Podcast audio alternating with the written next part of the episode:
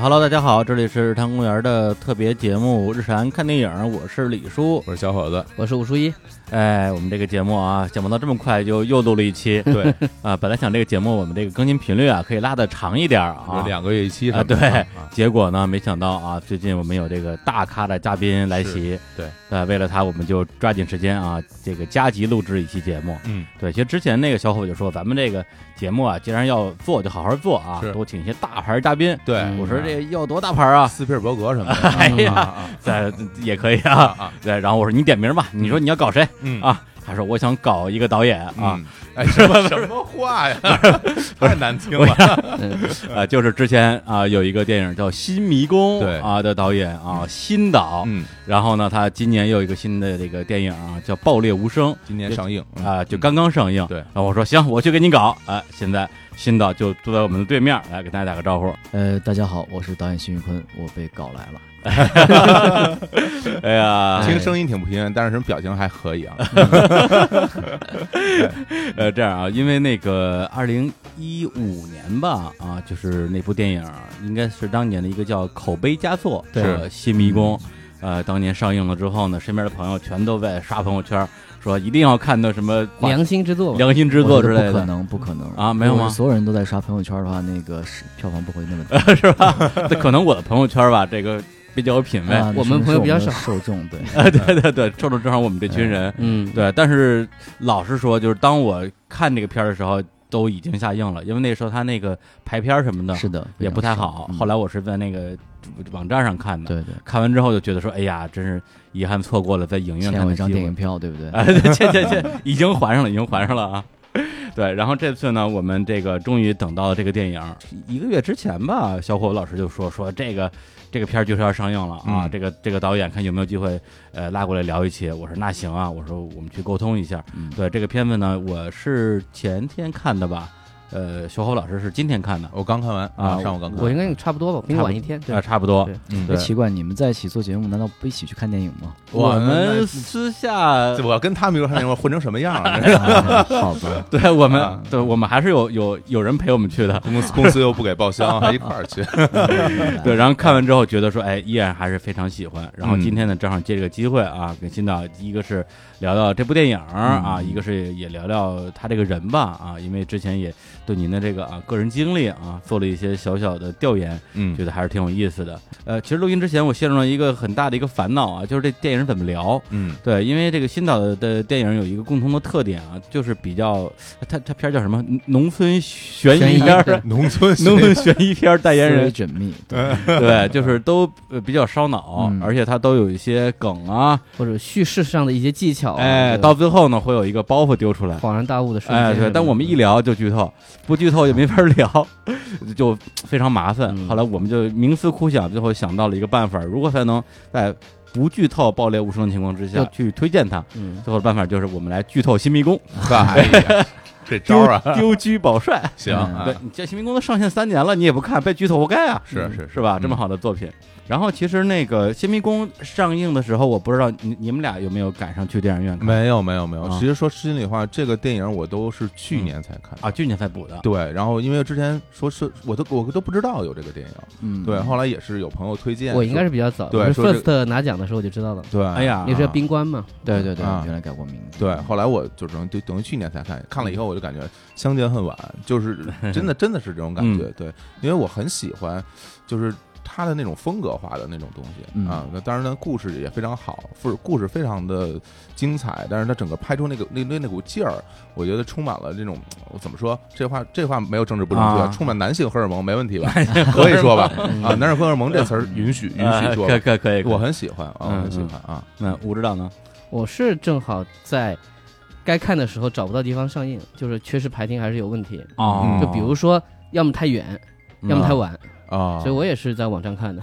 哦，对，就是其实是很早就知道，但那个时候，比如说，呃，就看不着啊。很简单，就是你如果不是能够有机会去 First 去西宁那边，或者说你没有内部的关系看点映的话，其实就看不着，嗯嗯嗯，就很好奇等于。大家都没有在电影院看过，哎呀对吧？啊，每个人见一张电影票啊，每人见一 这次都还上了。嗯对，因为当时我看完那个片儿了之后的第一感觉就是说，从哪儿冒出了这么一个导演的感觉？因为那嗯片子的，我是觉得完成度特别高。我觉得就是在国内所谓国产电影里边，完成度高的电影的比例是非常之低的，嗯，对，或者是能够被我们看到的就更少。那片子看完之后，我说，哎，这这导演如果他能拍出这种水平的作品，为什么之前没有听说过他？嗯然后后来发现他就是他的一个处女作嘛，而且他嗯之前也不是拍电影的，是反正就是接各种活儿，是吧？对，想拍电影，然后但一直在行业的边缘游荡。啊，嗯对，这跟其实那个周子阳之前老受的导演状态也有点像，年轻导演差不多，我觉得在做第一部之前都会从事一些相关的行业，嗯但可能又离这个核心的这个产业有一定距离。嗯嗯其实我是觉得，如果当时我最早的愿望，如果说能够跟进剧组去做一些可能别的工作的话，嗯，如果一直不断的有这样的工作，或许我可能也当不了导演了。哎其，实之前是是有很多门对我关闭了，那我啊就逼迫我必须要再往前走，去尝试打开另一扇门。嗯，对，所以到嗯最后，当我真正做到导演的时候，我还是蛮感谢之前那些对我关闭的门的。嗯啊，等于把你推到这个位置上。是的，之前我看有一篇报道，不知道这个是不是这话是不是嗯你自己说的？哎你说这个可能是最后一次机会了。如果说这个电影就《新迷宫》如果也不行的话，可能就就转不干了，就干干别的去嗯了。，当时有，因为其啊实整个。呃，这么讲，其实《爆裂无声》的剧本写在更早，对，嗯对反正就嗯当时在差不多二十六七岁的时候，想说那种感觉就是三十岁快到眼前了，有那种特别大的压力，然后嗯。也特别觉得我到底该怎么给自己一个定位，因为你在行业的边缘去工作，其实也没有得到认同，然后呢，其实也一直离行业很远，而且生活也是问题，对，所以想说要在三十岁到来之前，赶紧给自己一个交代，能不能嗯行？不能行我就不干了，我就该干嘛干嘛了。我可能还没准要做生意还，还挺好的。好像子阳阳说过一模一样的话，对，真的说明其实我们那时候那个困境都有这种年龄的焦虑感，是是。据说当时就租住在呃和平里是吗？啊对对，啊那时候就啊在 又是和平里 这个你还查过？啊查过查过资料啊，对做过功课啊啊，对啊，嗯嗯所以我觉得这个应该是嗯大部分人可能想，比如说你不是一个读过这个书，嗯没有师兄师师姐这些帮衬，嗯啊那你又不是说世家，嗯你想外面的这个行业想进来，其实都会有这样一个。没有资源，就是对对困惑点其实壁垒很高的。嗯，然后作为王家卫老师说过一个很不负责任的话，说嗯我认为最容易当的是导演，因为导演只要会说话就行了。啊但他他有他的意思啊，他一认为就是导演其实是做选择的，嗯他可能在专业上，摄影、美术、音乐都有专业的人去做，导演是用来做调配的。嗯但是从另外一个角度说，嗯你一个年轻人，你如何让别人信任你，对，觉得你可以做导演？你没有选择呀，对啊，没有人你如何站在别人面前说我可以做导演？我看懂电影，或者说嗯我有很多想法，我有好的品味。对，我觉投得投资人怎么想？对？这个话说的很对，嗯但是其实是到了一定阶段的时候，那个导演的一个定位不一样了。嗯那我我我之前看过像彭浩翔导演讲过，嗯他的成长经历也是这样，很想成为一个导演，很想去拍片，但是他会想说，哎，为什么会有人愿意给你一个年轻人，什么都没有做过、没有作品的人，嗯给你几百万去拍一个你所要拍的电影，嗯一定不可能。所以你还是要自己去迈出那一步，让别人看到你的能力。嗯所以当时就基本上，我觉得年轻导演都会想说，那我就要自己赶紧踏踏实实写一个剧本，对然后。并且努力把它完成成一个电影，嗯借此你可能才能让别人知道你是否有这个能力。对，对，因为说到这个，就必须得从新导的他的个人这个成长经历开始说起了。因为本身很多的年轻导演吧，他可能就是相关的专业院校毕业的，就，学导演，哪怕是编剧或者是一些相关的专业，比如哪怕是演员，啊，那哪怕是演员啊，嗯对，然后但是那个新导之前好像是在西安学的一个那种什么专科的那种，来讲一下我的经历。其实有些人可能看到，比如说我高中退辍呃辍学就去辍学去学电影，或者就啊去拍电影，或者大家总觉得好像很奇怪的一个经历。嗯，其实是我在很小的时候就有过一个想要拍电影的一个这种这种愿望或者一个梦想，嗯然后随着自己喜欢这个东西，就一点点的长大，然后看了很多的电影，突然觉得，哎，作为电影人，作为一个导演，可能会是一个特别棒的职业。嗯然后在我高中的时候就很确定，我想将来从事这个职业。然后那时候就其实成绩一般嘛，我总觉得嗯将来高考也是一个问题。那正好看到有一个学校在西安，在电影制片厂里面，我觉得那个学校应该还不错，而且大家都、嗯当时都知道，可能西安电影制片厂是中国电影导演的摇篮。啊，对，嗯哎，我觉得总会不会差，然后就跟家里商量，家里说，那你如果想明白，你就去吧。所而且那学校有他也不需要，高考，直接就可以去所以去了之后才发现其实是个坑嘛，因为、啊因为它是一个、是一个电影制片厂跟社会力量办学，它其实还是为了要牟利。啊，嗯只要花钱就能上的那种。对，所以其实啊师资很棒，因为师资嗯都是电影厂的老的编剧、导演还有演员、导演嗯，老师给我们上课，但是因为他什么学生都收，所以呢啊导致很多人其实家里待不下去了，然后父母有点钱就把你送过去，说你就随便干点找个地儿。待着去。所以其实后来就是整个的那种管理环境特别差，然后嗯，没办法，后来我觉得可能也学不到什么东西，就啊然后又又回到了老家，开始准备要复读，再去考电影学院。对哦，啊这么着，相当于中间走了一一段这个弯路。对，其实经验还蛮忐忑的，但是一直是在一个学院的边缘在往前走。嗯，对，嗯后来考电影学院也没有考上，对，而且要想去争取一个旁听生的名额啊也没有争取到，嗯 然后那怎么办？就回来那就就说要不就先去拍东西吧。嗯所以当时在西安上学认识很多朋友，然后在西安正好当时特别盛行栏目剧，嗯各地都有方言栏目剧，嗯。然后给到这些年轻的刚毕业的孩子栏目剧是个什么？其实是这样，呃，啊。大概我觉得是应该就是差不多从西安当时流行起来的方言栏目剧，对。然后它是讲方言的，嗯。大概是三十分钟一个家长里短的小故事，啊，然后呢播出之后呢就特别的火爆，啊，呃，栏目方言栏目剧在西安最火爆的时候，其实它收视率仅次于新闻联播，啊因为你会发现我们看的电视剧都是讲普通话，然后没有讲方言那么的热闹，而且呢当时的是盛行的是。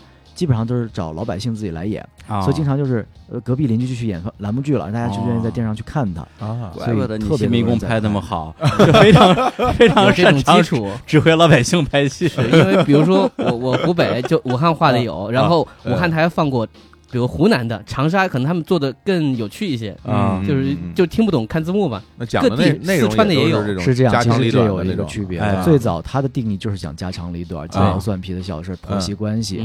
但后来这样的节目多了之后，因为当时在西安差不多有四个频道日播这样的节目，你可想那个需求量哇多大受？欢迎了啊。所以这样一来，就是人们开始觉得这个这样的一个故事太枯燥了，啊。然后就有一些年轻的人想在里面拍点不一样的东西，加点那个悬疑，对，我们会拍一点什么，比如说爱情的题材或啊。者悬疑的题材，用那种简单的设备、简单的场景去完啊成一个比较大的命题。嗯。这样东西多了之后，突然啊。人们发现，哎，好像还挺有意思，嗯。然后就又掀起了另外一个收视的高潮。啊。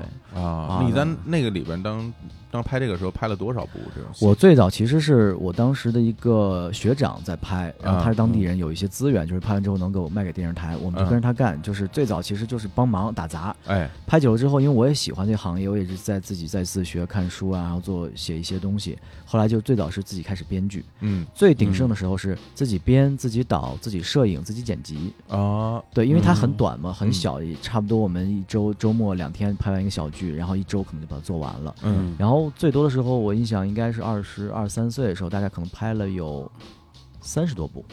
哇。啊，所以当时后来想，那个时候那个经历、那个过程，补足了我在学院里面可能的那种练习，在实际层面做了一个对。补充。这算以赛代练了，以 赛代练。啊直接上阵了哈。对。因为它有别于你在学校拍的练习，就是嗯，你还有个必须有个目标的受众，你是拍给观众看的，哎，哎你不能完全是拍个自己就是那有么有市场意识啊。哎，对，可能那时候就要想到观众怎么能看它。而且还能听到反馈啊，就大家喜欢不喜欢，应该基本都是室内吧？呃，也有室外的，也有室外的啊，对但是其实就语法很简单，就基本上就全中啊就完事儿了。然后呢，呃，把这些该交代的事情、该说的道理讲明白就结束。嗯嗯嗯，对，其实我觉得真的就是，比如成本不够高的时候，是能逼迫人有一些创造力的。但其实现在说这么好听啊，当时并不是这样心态，啊。当时还是觉得能够去电视剧剧组，那肯定或者去去是嗯去电影剧组干个什么杂活，那是更更高的目哦标。时间这么紧，其实我们也觉得哎，拍这个挺委屈。其实看不上这个是吧？是有那么一点儿，啊。因为我们身边还有一些可能别的伙伴们，大家就进了剧组了，总觉得那个多哎，多多多大气、高大上。啊对，还是有鄙视链在。的 对，所以刚才听金导这个经历啊，你说是嗯。高中辍学啊，嗯。然后被坑了之后，给人感觉是一个卧薪尝胆，最后考上北电的故事，嗯，结果没考上，去拍了栏目剧，挺好啊。呃，但是一波三折，最后还是进了这一行。而且嗯你有一段时间，你说你就是一直在家里做饭，什么当李安，嗯那是那是什么时候事儿啊？在西安差不多拍了几十部之后，发现有瓶颈了。啊确实，你想再往一个复杂和有一个难度拍的时候，无论是制片环境，包括就是嗯当时观众，其实没有到观众了，就是台里领导他也不认可了，啊他也觉得你拍太复杂了。对我要不要那么复杂的故事？嗯所以后来是觉得就可能是不是要去做一个升级，然后就嗯跑到北京来电影学院去进修。但当时进修的是摄影，其实当时已经动了一哦个想转行，想做电影摄影师了。想当影师啊，对，因为那时候我们还学胶片嘛，就觉得哎，胶片是特别神奇、特别有仪式感的一对个事儿。而且我自己像像刚才您讲啊，导演得会说话，我觉得我不太会说话。那那时候你还行，我听到呃现在就说的多了 才练出来的啊，对，那时候就发现，其实你要去喷钱、去忽悠、去能拿到投资才能拍到电影。啊是但我觉得做摄影师也在电影的核心的创作部门，而且用又掌控着电影的质感的一个最重要的一个环节。我觉得做摄影师挺棒的。是女演员都要讨好摄影师，啊，把拍不都好看一点，不都这么说吗？所以想就要这样去去啊。去去跨行，然后就去嗯电影学院进修了摄影。嗯。但进修完之后，正好赶上零九年数字革新，一下我们学校的东西瞬间不值钱了。哎呀，是对这个是一个很大的一个切断了一风潮条路。这一次一下一下的，真是啊。就只能当导演了。差不多在进修完之后，在啊北京就是摸爬滚打几年，发现真的也很难维系生存。嗯。偶尔有活，但是那活又不足以让你支撑整个的开销，嗯嗯但是你又始又始终在这个行业的边缘，嗯所以当时就觉得不行，不能这样一直下去，嗯需要给自己一个时期，就是一个目标，要赶紧去写个剧本。嗯，所以那个时候就完全推掉了所有的工作。其实当时是很大的一个一个决心，因为你要知道，就是你也是花了很久才建立起这样一个关系。对你慢慢走到这一步，对对对你如果说下次人家找你干活，你说对不起，我现在不接，我或者我不干，两三次人就不找你了。其实你真的是比如说推断了后路来干这个事儿。是嗯那段时间就是在家每天就做饭，然后给太太做便干做便当，然后每天写剧本，就这样熬了差不多有一年多吧。啊那时候写的剧本是《暴力无声》吗？当时其实一开始是写的《暴力无声》，《暴力无声》完成了一个梗梗概之后，嗯然后嗯，当时找我特别好的朋友，就是后来新迷宫的制片人再去聊，嗯就觉得好像很难实现。嗯然后当时他之前给我讲过一个发生在他们老家河南的一个乡村的真人真事儿，嗯，我觉得特别有意思。我们也想过要去做改编，但是总觉得也没有一个，比如说一个目标或者一个马上要上马的计划，就一直在搁置在那儿。嗯，后来他说：“你这个太复杂了，要不要我们先做那个？因为嗯那个项目相对可能好实现。”所以嗯当时就说：“那就先放弃暴力无声，先去拍新迷宫。相当于从那儿就开始了你这个电影生涯。然后之前是一直一直把一本那个嗯李安的书哈，十年一一觉电影梦放在桌这个桌子上边儿。”对，对其实，在特别低谷的时候啊是需要一些我觉得抚慰的。然后你会嗯发现，你跟李安导演有很多的经历上的相似的啊点，就总觉得那就再努努力吧。对，都会做饭啊。哎，对，做饭做的都不错，所以我也考虑过，如果不拍电影，或许我就去开个饭馆了。啊，羊肉馆什么的哈。嗯，羊肉馆儿。对，这个有现在很多导演也在开，对，那等于说是经过这样的机缘巧合之后，把《爆裂无声》这个第一个剧本放在了后边，对先去写了。哎，那那个新迷宫的剧本最后是也是你自己写的，是吗？哦，跟我另外一个编剧的朋友，啊我也是我们在西安认识的一个特别好的朋友，他也一直在做相关的工作。哦，当时我们讲那个剧本可能是比较有计划的要完成，所以就想有保障，就两人一起联合编剧了那个剧本。哦，嗯它相当于就是一个原创剧本，因为当时我看完那个。呃，电影的时候，第一反应就是说，哎呦，我得把这个原著小说翻出来看看，啊一定特牛逼。发现没没有，对，是原创的，对，网上搜不到是就只是有个新闻在，对吧？啊，对，新闻事件用新闻改编出来的嗯是，是。这是厉害了。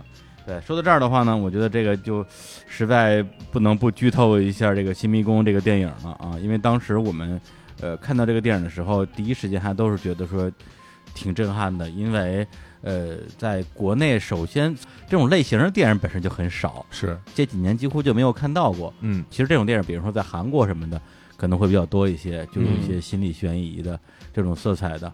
就是比如说简单说一具尸体嗯串起几个故事，嗯。对对对？对，我们很少看到有这样的，因为毕竟说实话，真正的犯罪题材，国内的也是一个很稀缺的东西。嗯，又或者说这么有质感，它发生在一个我们感觉摸得着的一个地方，嗯。而不是那种就是就啊什么什么大集团，我们看港片觉得啊，就湖边的那种其实蛮多的。架空的环境里面，嗯，对。对，这个很大阴谋、大漩涡自己其实自己回想过，为什么当时他会被得到关注，是因为在当时的那个我觉得中国电影市场里面，其实我们特别不重视讲故事，大家有好的演员，很好的一个体量投资，但其实往往事情非常的简单，甚至都逻辑都不通。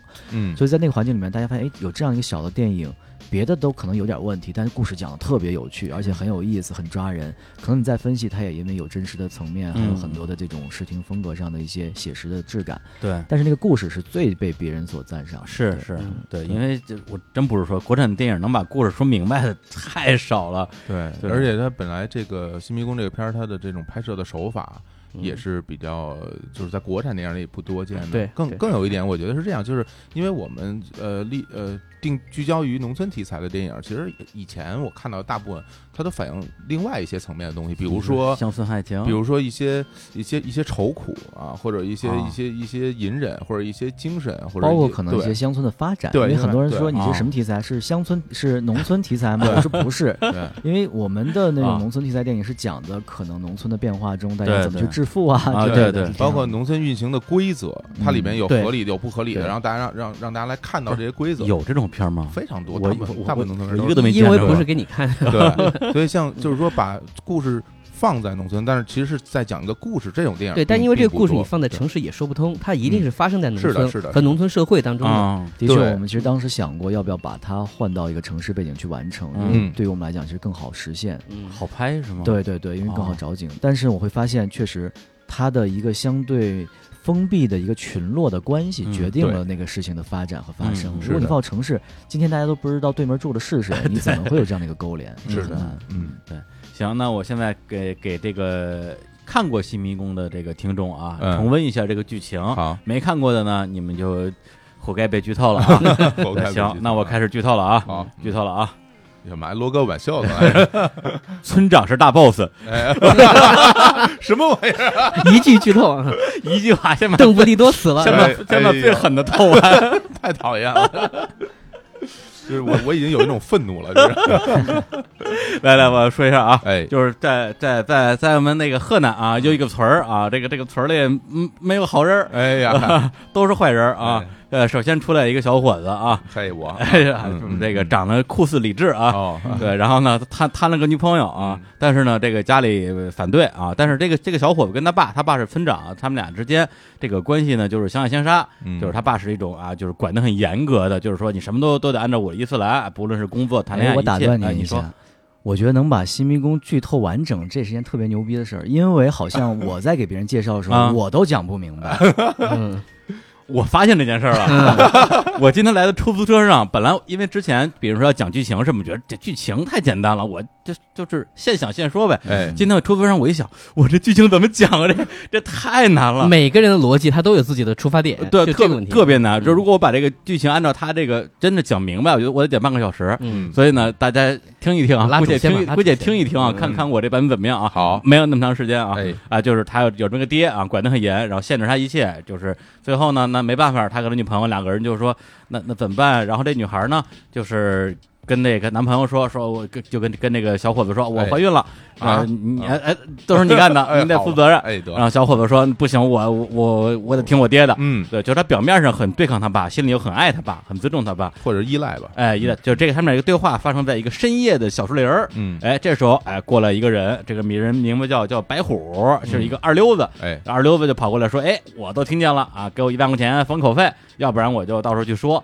结果呢，这三个人就发生一些争执，然后就把这个二溜子给给弄死了。嗯，然后这这小两口啊，就不是这还没结婚啊，然后就不知道该怎么办，两个人亡命鸳鸯啊，亡命鸳鸯就 逃到了这个城里找这个招待所，嗯，俩人就商量这事怎么办啊？这是第一条线嗯，然后第二条线呢，这个村里呢。有一个人妻，哎，小啊，对，有一个小媳妇儿，村花啊，村花啊，对对，哎，村花，哎，这个很好啊，村花她嫁给了一个瘸子，这么说不太好啊，但是她她她她是个瘸子，主要她不是什么好人啊，家暴，家庭暴力，而且外边也包养小三儿什么之类的，也不着家。然后呢，他这个这个这个村花呢，就深受其苦，想离婚离不了。嗯，他有个老情儿啊，这个老情儿呢，也不是什么好人啊。第一，他自己有老婆，老婆怀孕了，所以有生理需求来找他啊，来找他。第二个呢，就是说，其实他有机会娶这个村花，但他怂了嘛。嗯。然后这时候村花就跟他抱怨说：“哎，我就我就希望我们家这。”这个这个我老公啊死了才好呢，我就想杀了他，然后他那个他那个情儿就给他出主意说杀人容易啊，找一个办法把他弄死，弄完之后把他拉到这个拉到山上，对，拉山上，因为正好赶上烧荒，因为农村有这烧荒的习惯嘛，就是到了哎烧荒一般是什么季节？差不多在秋冬都会有，秋冬季节收完麦子，哎，一烧荒，为了让那让土地更肥沃，明年可以播种，然后把尸体一烧。然后最后跟大家一解释说，哎，就是因为因为这村里老有人因为烧荒不小心被烧死。对，而且这个现实就是这样的，就是在新闻当中也是这样说的。对，就在现在中国现在也是这样的。嗯，对，所以这个事就很合理，出这么一招。然后他这个村花呢一想说，哎呀，那我想想吧，哎，那这是第二条线啊，只能讲了这么多，给累的。哎呀，然后第三条线呢，就是这二溜子啊，这二溜子他有一个哥哥，这个。哥哥呢，老实巴交的一个一个一个农民，特家里特别穷。他哥哥特喜欢。然后呢，结果他这二溜子呢，他为什么最后他会找人去勒索一万块钱？因为他赌钱欠了好多债，哎，还不上。然后呢，结果呢，这个债主追到家里来了，就是说你要不然交钱，要不然交人。然后呢，他他哥哥说：“那我我这弟弟也不在，那那我逮不着他怎么办？实际上已经死了嘛。”对，然后他呢就去找这个村长说：“哎，前两天不是说，呃，村里有一具尸体嘛？啊，那具尸体其实就是那个二，其实就是二溜子的尸体，但是没有人知道。对，然后就说：哎，你把那尸体借过来，我用一用，来冒充我弟弟。这有一个前提就是那尸体其实已经被烧了啊，对，已经被烧了，被烧了。对，这是第三条线儿对，就是。”我介绍的其实也只能介绍一个基础的人物关系和大家的一个诉求，嗯，然后在这个过程之中，哎，有死人，这个死人有，呃，至少两次是被冒认的，对，因为大家都有希望家里真死人或者假死人的需求，这里边就发生非常错综复杂的这种各种关系吧，对，因为再讲的话就太细了，就基本上我觉得讲到这个部分的话，大家有。就能够了解这个影片的一个基本的一个设定了吧？嗯嗯，对。最后听听讲很无聊的电影，哎 呀哎呀，失败了，听着很有意思，失败了。对，然后这个电影其实当时看完之后，最大的一个感触就是觉得说，第一个是大家的表演都特别的真实，就是说的确是像是一个在村里生活的人会说的话。第二个就是说到最后其实有一点不寒而栗的感觉，发现这个这个片儿里也好，或这个村儿里也好。所有出过镜说过台词儿的，真的是几乎没一个好人。我觉得其实是这样的，就是我们，我觉得新迷宫也好，包括现在暴力无声也好，大家其实看到了我们在人物设置上的一个复杂面。是，通常我们认为电影里面是不是就是一个好就是绝对的好，然后坏是绝对的坏？嗯，那大家可能想到就是一个主角和反派的一个必然的一个背景和一个设定。嗯，但其实这两个电影都告诉我们一个最真实的状况，就是人是复杂的。嗯，你自己去想，可能新迷宫里面。比如说，比如说那个大壮，对他也有那种歹心，说要不要趁机就把那个那个那个瘸子干掉，对对，可能进此就得到一个欢心，对，得到那个村花村花的喜爱。但他最后一刻也下不了手。其实也有一些瞬间，人们是选择向善的，或者是也是心会软的。那我觉得就是给到观众这样的一个机会来看，其实我们人是复杂的，我们也不要相信所谓的简单的那种真诚和好坏的东西。对，对，我觉得我很感慨的一点就是说。你说这故事里面那个女孩看起来好像是最没有什么啊呃关系的吧？但其实，在故事的结尾，她补了一个点，就是这女孩其实没有怀孕啊。她是看着她的这个韩剧还是什么，就好像说，哎呀，怀孕这一招可以把她留住吧？对对。因为这样的话，这个男孩跟她就闹的时候也特别不开心，于是他用了某一种就是我们可以理解。又希望能够得到利益，但他并不知道这一个点接下来的连锁反应，其实酿成了很多东西。因为比如说在村子里面，就是你说村长的儿子把那个谁肚子搞大了，这件事其实还是很有压力的。嗯，这件事其实也让，比如说你说坏人有机可乘，或者说你让另外一个。贪欲的人就是白虎，他其实也没有别的，就是被逼急了。嗯，我需要钱，那我怎么办？因为他赌嘛，他赌嘛。对对对，所以其实我们，而且其实新迷宫时候是想说一个人的宿命。嗯，那可能那个电影具备了这样，因为最早那个故事的原型是这样的，就是大概在九十年代初的时候，可能。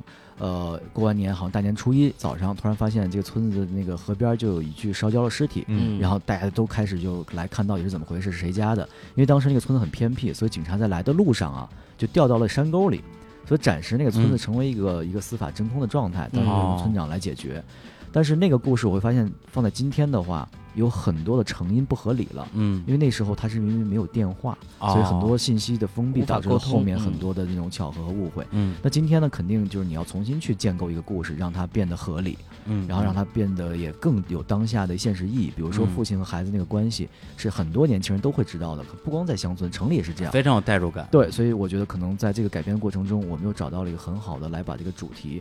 去发挥的一个一个手法。之前我们也在考虑要不要用一个，比如说就简单的线性叙事来讲。而且当时我的制片人也说，那既然我们这么低成本，是不是要考虑到一个影展的一个一个需求？那我们是不是要把它拍得更写实、更真实、更原生态？但当时我都觉得好像那都已经是别人做过的了。我我想说，这个故事的内核这么适合去做一个非线叙事，不如让它变成一个更有趣的故事。然后我们就做这样的一个设定。到最后你会发现。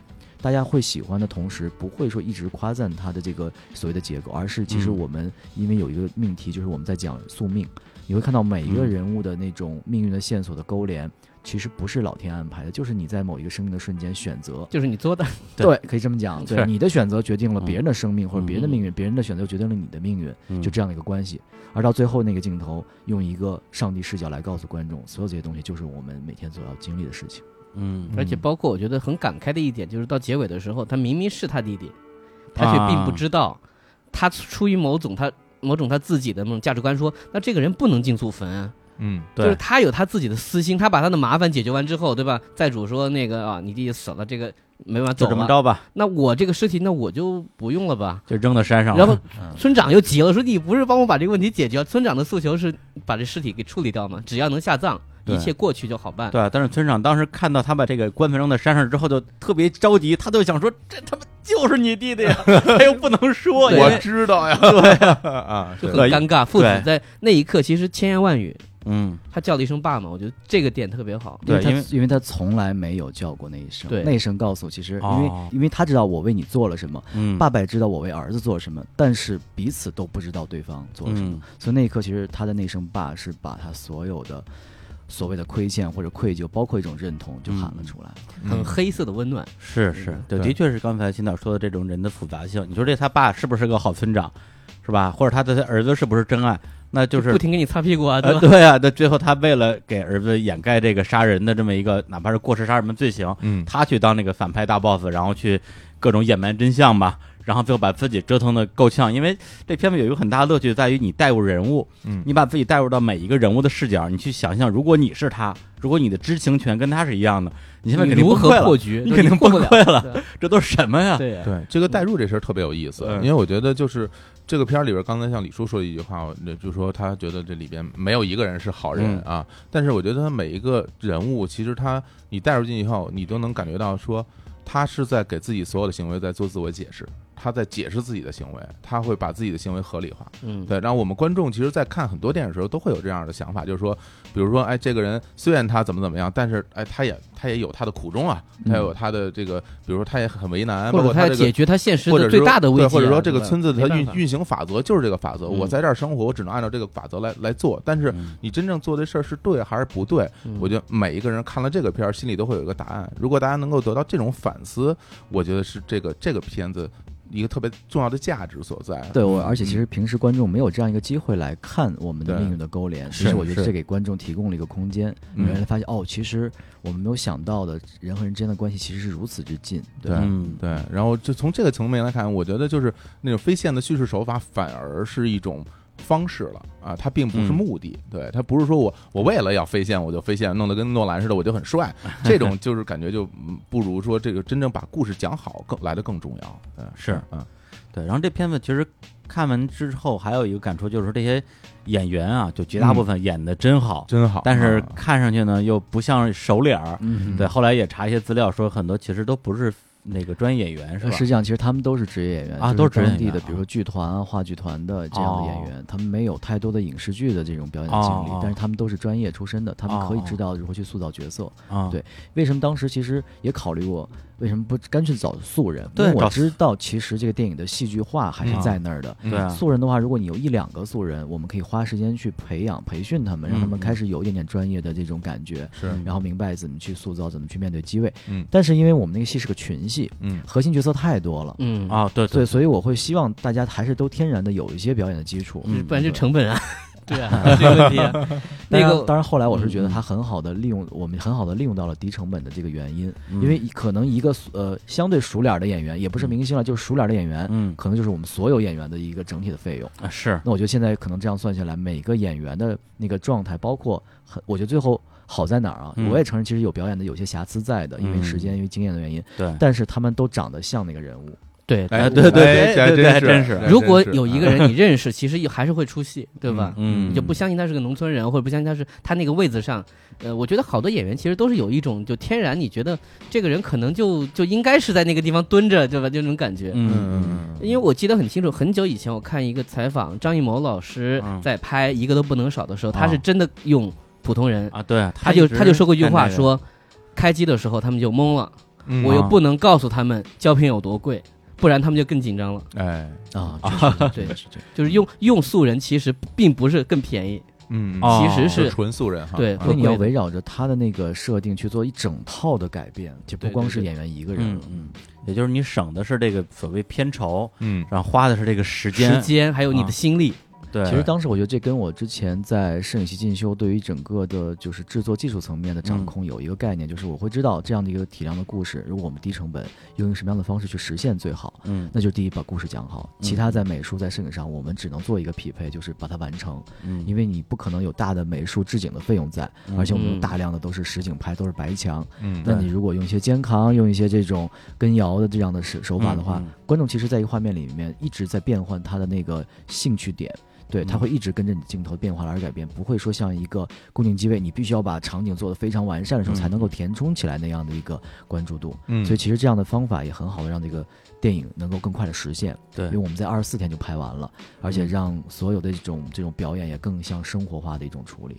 对对，而且据说拍摄过程中这个这个资金啊都是逐步到位的，一边拍一边借钱，对，所以像你刚才说说，哎，好像终于要拍片了，是不是这事儿就算成功到头了？啊其实真没有，啊就是拍的过程中呢，真的是就是不知道下一分钱从哪儿来。啊因为我们最大的困难在于，影片在开机的前三天啊就彻底是没有一分钱了。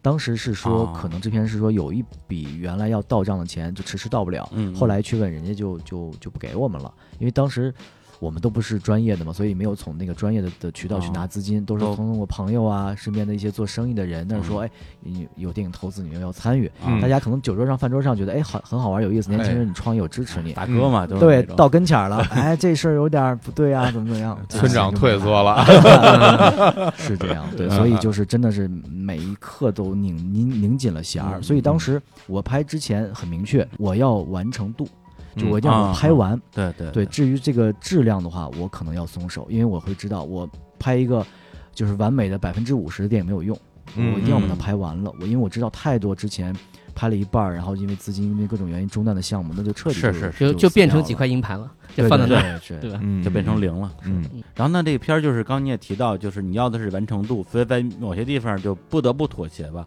那现在，因为这个问题是那个武指导之前说很想问的，嗯就是说如果如果你可以重拍某一段的话，你现在假如假如说啊，就是在拍完之后可以补拍的话，你现在想把哪些把它重新拍一遍？呃，我觉得其实，在很多细节的表演上都嗯。还可以推敲。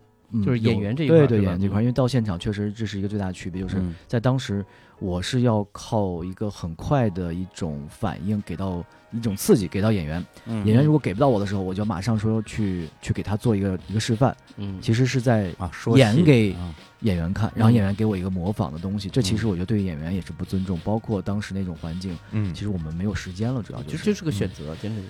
对，所以当时就说，那只有最快这样这样的方式能够让那个我能拿到很我要求要的状态和画面，但是肯定在表演上，演员未必信服他的这样的一种表现。哦，所以你在串联起来的时候，你总觉得这个人物前后会有一些不太适应，觉得演员自己可能会意识到他不准确，对对对对对对，因为通常这样的时候，我们需要跟演员做大量的排练或者嗯做大量的沟通，让嗯他自己相信这个角色，他才能够演得真实。嗯，那那个时候其实就没有这样的时间，只能现场你给我一个，我觉得不对，立马你照我这个来吧。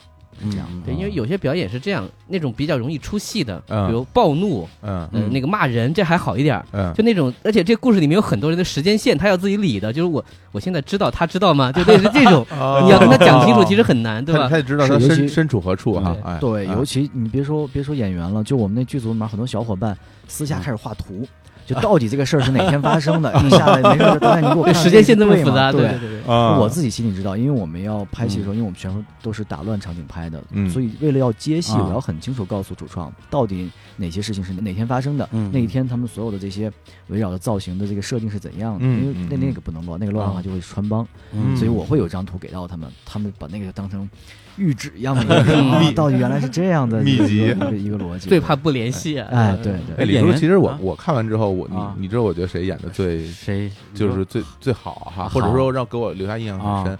就首先，我觉得，当然，我觉得村长村长好，感觉到他的控制度还是嗯还是在的，嗯就是他的人物前后的那种一致性，嗯包括他的表演，我觉得嗯我还是挺认同。另外就是那个谁？白虎哥嘛白白虎他哥 演的那个形象，哎呀，真的非非非常的就就是一个一个怂人嘛，你看这个怂人就是那样的一个一个样子，嗯没想到后来变成这样哈，这这一会儿可以一会儿再说特别好啊。其实说起村长，我们还真的是，我觉得电影啊，就像一个一个生命一样，他会有嗯他自己的命运。嗯，我们最早在前期找的是另外一个老师来演村长，哦然后呢，他那个形象更像一个传统意识上的一个村长，又黑又瘦，很干，哎嗓音很沙哑。嗯像农民一些，吧？对对对嗯，但是他来戏来那个剧组的那一天，呃，就是开机前两天来进组，然后他嗯。坐着火车到河南之后，就发现这个腰腰椎间盘就犯了，啊，然后就直不起腰来了。哦。但是他又特别想演，他就说嗯导演能不能这样，就是你带我去医院打两针封闭，我给你坚持演完。哇。然后当时我们赶紧开会，然后那个我制片说绝对不行，因为你要知道他的戏份很很多很重，是。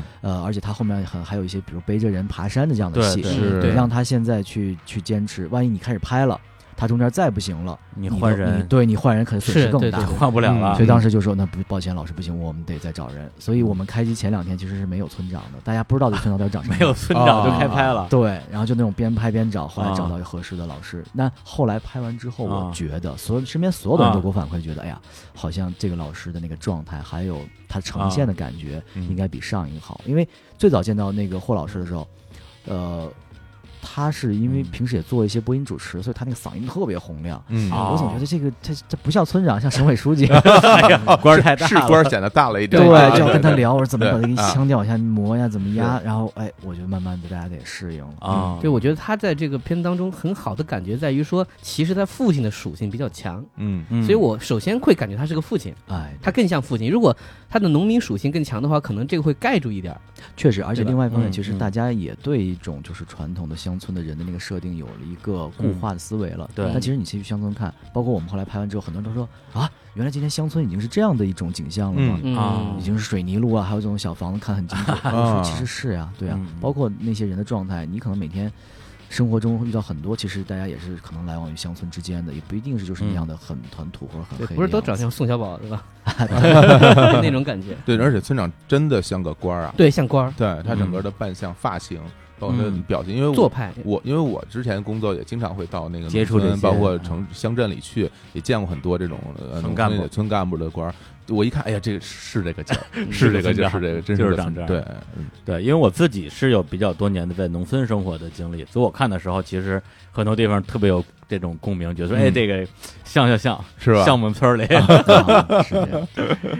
行，那关于这个新民工，我们就先聊这么多啊。哎这个如果说有听众还没有看过的，真的是隆重推荐一下。是的，是的，而且这个网上就是有这个正版的资源对，啊，也不费劲。然后呢，大家呃非常值得去重温，而且看一遍可能还不太够。嗯它里边其实各种线索呀埋的也都挺深的。嗯我是今天上午刚刚又看了看了这一遍，就就第二遍吧，嗯，觉得哇好爽。是吧？因为第一遍你看的时候，其实好多地方你不太懂，是的，是的也不知道什么意思。而且你会有很多细节会会会嗯错错过。嗯你再看的时候，你会哎注意到，哎这儿还留了一个，哎对这儿还留个留了一对那还留了一个，哎注意到嗯村花，哎真的挺漂亮的，是吧？不是它这个电影我还多说一句，它里边我觉得就是这个准，嗯就每个人的那个那个从他长相的表演是恰如其分的。你说是。村花有多漂亮，嗯。她也没有那么漂亮对，她有一个作为一个村花，她比如土的那一面，是。啊，对，或者说她有她可能是已经有点老态啊，被生活摧残，对，生活摧残啊，对，有有那一面，包括他的，对对，包括他那个情儿，对，就是他，你说他对这个村花没有感情嘛？他也有，但是他同时呢，他他又怂，哎，对，然后他又自己喜欢就是有很自私的一面，对，很自私的一面，就是就这个人物非常真实，你在外边看你会觉得这个人其实也也挺可恶的，但是你一旦进入到这个人内心世界，你会觉得说，哎。都都不容易，对，也也有道理，嗯，对，有他的一个立场所在吧。就是生而为人，我很抱歉。对对对对，哎呀，是是这个意思，要自杀了，这那 要自杀。好，行，那那我们现在啊，现在要要开始聊这个爆裂无声了啊。哎，啊，那现在这个这个来来一次真的高能预警啊。嗯，对，因为爆裂无声这个电影，我个人觉得，呃，当然剧透之后再看别有一番风味啊，但是不剧透看还是更好一点吧。那我们现在先来插一个《爆裂无声》电影的一个配乐，嗯，我们先现在放一首。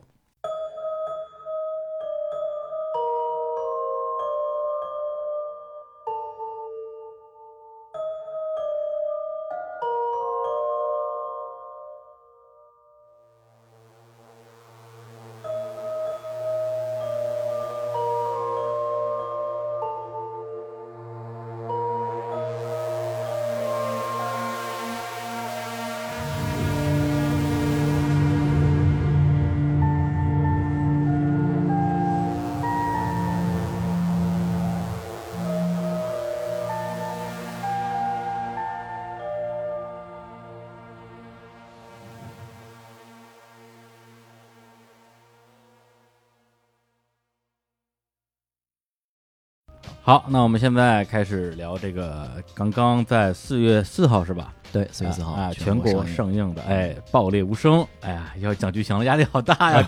刚才那剧情就没讲明白，爆裂无声要简单一些，简单一些，简单一些。行，那我你确定吗？比新迷宫要简单一些吧？呃，其实讲起来简单，但理解起来其实要难一点。嗯，对你如果 看你的话，对，看你的了啊！完了完了完了啊！爆裂无声啊！首先这个先说三大主角啊，这个首先是宋阳是吧？嗯，对，宋阳是谁呢？大家如果看过徐浩峰的电影啊，什么师傅啊，剑士柳白猿，剑士柳白猿那三部曲吧？对，哎，对，这是这他这个御用男一号啊，呃，差不多吧。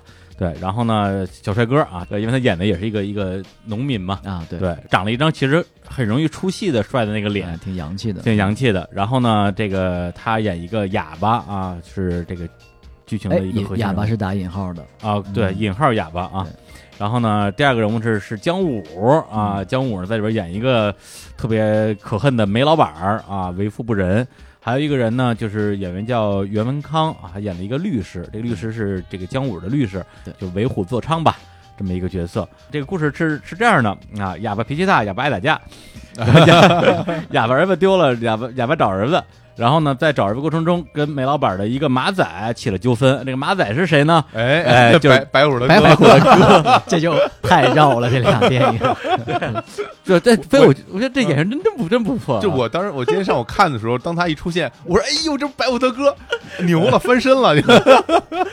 对，而且在那个在那个新迷宫里边，白虎是个二流子嘛，他哥看着特老实巴交的，就一看这戏里边，哎，果然是亲哥俩，小人得志了，真的。有点那意思啊，起了纠纷，然后呢，这个宋阳呢，就就就咱就说哑巴吧，哑巴就把这个把这个车的玻璃给砸了，但那车呢是是姜武是梅老板的车，嗯，然后呢，他说那不行啊，那这得跟老板汇报一下吧，然后梅老板说，一听说说是找儿子的，说啊，那你把这人叫过来，我跟他聊聊，呃，聊了一下之后，姜武的态度特别好，意思就是说，哎，呃，这个车玻璃你也不用赔了，你就回去吧，啊，先先找儿子。对，然后呢？结果反正这个马仔不依不饶的说：“哎，这事儿就这么结束了，不行，我得找人揍你一顿。”打了他一顿，嗯，结了一点小这个小私仇。然后呢，他就接着找儿子，找的过程之中呢，正好撞见马仔了。然后他就去把这个马仔也打了一顿，其实就是为了出一口气嘛。结果在打的过程之中，发现后备箱有一个麻袋，然后明显那个那个体积就像是藏了个小孩嘛，因为他那时候其实也有点。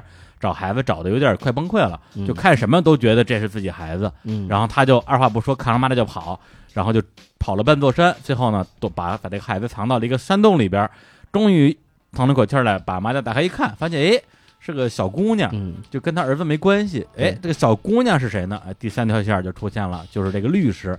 这个这个律师呢，他那时候正处于一个状态，就是他非常纠结，要不要配合警察去提供一些证据来揭发煤老板的一些不法的行径。嗯，但那个时候，他电影给大家的一个呃暗示就是说，煤老板这个非法生意嘛，所谓证据也就是一些他非法做生意的证据。煤老板给他打电话，他也不接，但是总感觉煤老板有什么特别要命的把柄捏在他手上，然后就把他女儿绑架了。你不给我那些把柄，女儿你就别想见着了。然后这几条线儿就交错了。然后接下来呢，就是相当于是这个呃哑巴，然后呢他把这个女孩放到山洞里，就去继续救自己的儿子。那这中间的剧情就稍稍微跳一下，中间发生了很多复杂的剧情，最后是三人大决战，就是煤老板、哑巴和这个律师三个人全跑到了山上。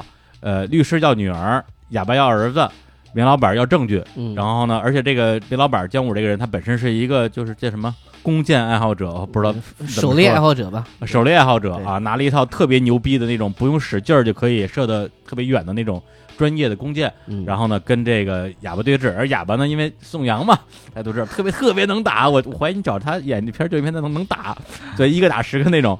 然后最后还是宋阳把这个明老板打倒在地啊，当然自己也受了伤。然后呢，最后带着这个呃律师两个人去到了到了这个山洞里边，哎，结果到山洞之后发现，哎，这个小女孩已经没气儿了，就已经死了。然后与此同时，另外一条就是有点这种比较虚的线出现了，就是那个山洞它是将那小女孩那个麻袋放在洞口，小女孩是被绑住的。然后这时候呢，从山洞的里边走出来了一个小男孩，哎，把小女孩手脚上的那个绳索全都解开了，然后两个人手拉拉手走上了山顶。嗯，然后山顶对面就是一座城市，就是那片那种就是乌烟瘴气的一个，给人感觉特别有压力的一个，城市又在开发，城市的一个景象。嗯所以到这个时候，我觉得我说哦，我明白了，嗯原来这小男孩早就死了、嗯啊，但怎么死的我不知道啊，可能是被什么仇家给弄死了，小女孩也死了，最后就是这么一个大悲剧结局。嗯，对我以为电影到这儿就就结束了，结果呢，突然小女孩突然眼睛睁开了嗯，我说哎，你看看看见没有看见没有，又被和谐了吧，是吧？这 对小女孩不能死，觉得和谐了之后，呃，不是不是和谐了之后，又醒了之后，这时候煤老板也爬过来了，跟律律师说了句话，就是说，嗯、你的和你的女儿以后还要继续好好生活，跟警察怎么说，你自己掂量着办。哎，然后这个时候，相当于是影片又给出了另外一些线索，就是真正的一个故事的一个大的一个结局，就是说，实际上这个哑巴的儿子在更早之前早就已经被煤老板不小心在狩猎的时候他想射羊，他他想射羊，不小心给射死了，而这个律师就是现场的目击者。对对，这两个人其实在这件事上是一个更更紧密的共犯的关系。也就是说，那些他那些非法的采矿的生意，可能就判个几年就出来了，跟他这件事比起来，就是一件小事儿了。也就是说，这个煤老板为什么揪着律师不放，也是因为这个原因。然后到这儿，呃，就是我我我认为的一个可能一个最后一个镜头吧，就是镜头拍在律师身上，说你还有什么想说的吗？律师纠结了半天，戴上了眼镜儿，哎，说了一句没了。嗯，这没了，当然大家可以理解两重意思，一一个是自己没话可说了，一个是说，当我说没的时候，这个儿子就永远没了。对，永远没有任何秘密了，对，因为那儿子实际上的尸体就丢在那个山洞里边。嗯这是我认为电影比较完美的结束的位置啊。嗯后边又有一些剧情，什么什么那个有人发现了线索，最后还是把罪犯抓住了啊。这个我个人就忽略了。对，就是这么一个剧情啊。这这个导导演还满意吗？我觉得听着过程中，我突然觉得这咱们这节目不怕剧透。啊，为啥呀？对，因为你越讲越会发现，好，哎，这电影是是这个电影吗？你讲的哎呀，讲讲的更不对呀、这么说。理解错了，没有，其了。实是这样。我觉得就是因为口述，你只能讲到一条线索，对对而在影片呈现的时候，它是好几条线索一起在给。，对，你是所以可能在某一个交叉点的时候，如果你没有前面那个线索的补充，您讲那个东西它就连接不上了。。对对对，所以可能我觉得观众听完之后还是有点懵，嗯到底这是嗯是个什么事儿？嗯，是是还不太一样，嗯，那其实这个片子它本身，我觉得，呃，比如说跟《新兵工》相比，它最大的一个点就是刚才您说的这个线索或者是伏笔，还有一些隐喻。嗯，就说我是就要用这样的风格去讲故事，嗯，还是说你做的时候你发现越放呢就越有意思，就是在你最就是比如说最开始的这一稿剧本，你在想这个故事的时候，现在的呈现有没有这样的变化？我觉得其实这两个电影在做之初的那个诉求不一样。嗯，因为其实《爆裂无声》有一个特别强大的主题，是需要观众去做一个自己的建构和延伸的。是，所以呢，我觉得。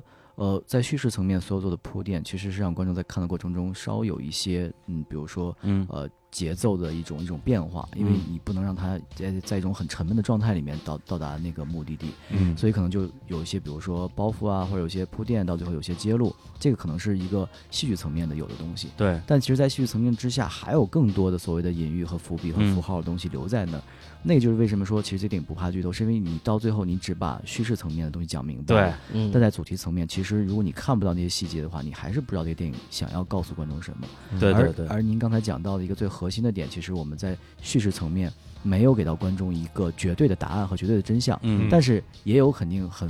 我觉得是很很很观影量很大的观众，或者很细心的观众，会通过之前的人物关系啊，包括细节细节的铺垫，知道到底那孩子下落是怎样。嗯。但其实为什么作者没有告诉到观众那个细节呢？是因为那不是我们要讲的事儿，而且那点不重要。重要点是我们要知道孩子是在哪一个瞬间失去生命的。嗯。那个瞬间其实是一个中产的律师在车里面决定要收钱的时候。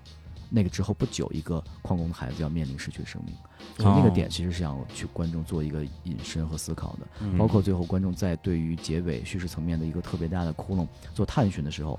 你就会发出发现，挖掘出了更多的关于主题层面的一些碎片的一些信息。嗯，当你最后把这些信息拼贴出来的时候，那个大的一个图景要远远比你在叙事层面得到一个真相要来的有意思。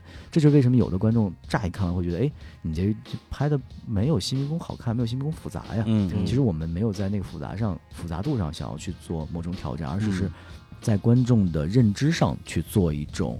探寻，对，比如说关于吃肉这个问题啊，在前面大量表现各种吃啊，吃肉骨头，一部美食电影，对，包括那个吃那个肥羊的那个机器一直在那刮刮刮，这个整个过程，嗯，所以我在想，就是呃，就之前有那个有一句评论说，就是说把它拍拍出了一个食物链，我觉得这个暗喻其实蛮有意思的，就是我们看到这个故事当中有人在养羊，对吧？小孩在放羊，他们家是在。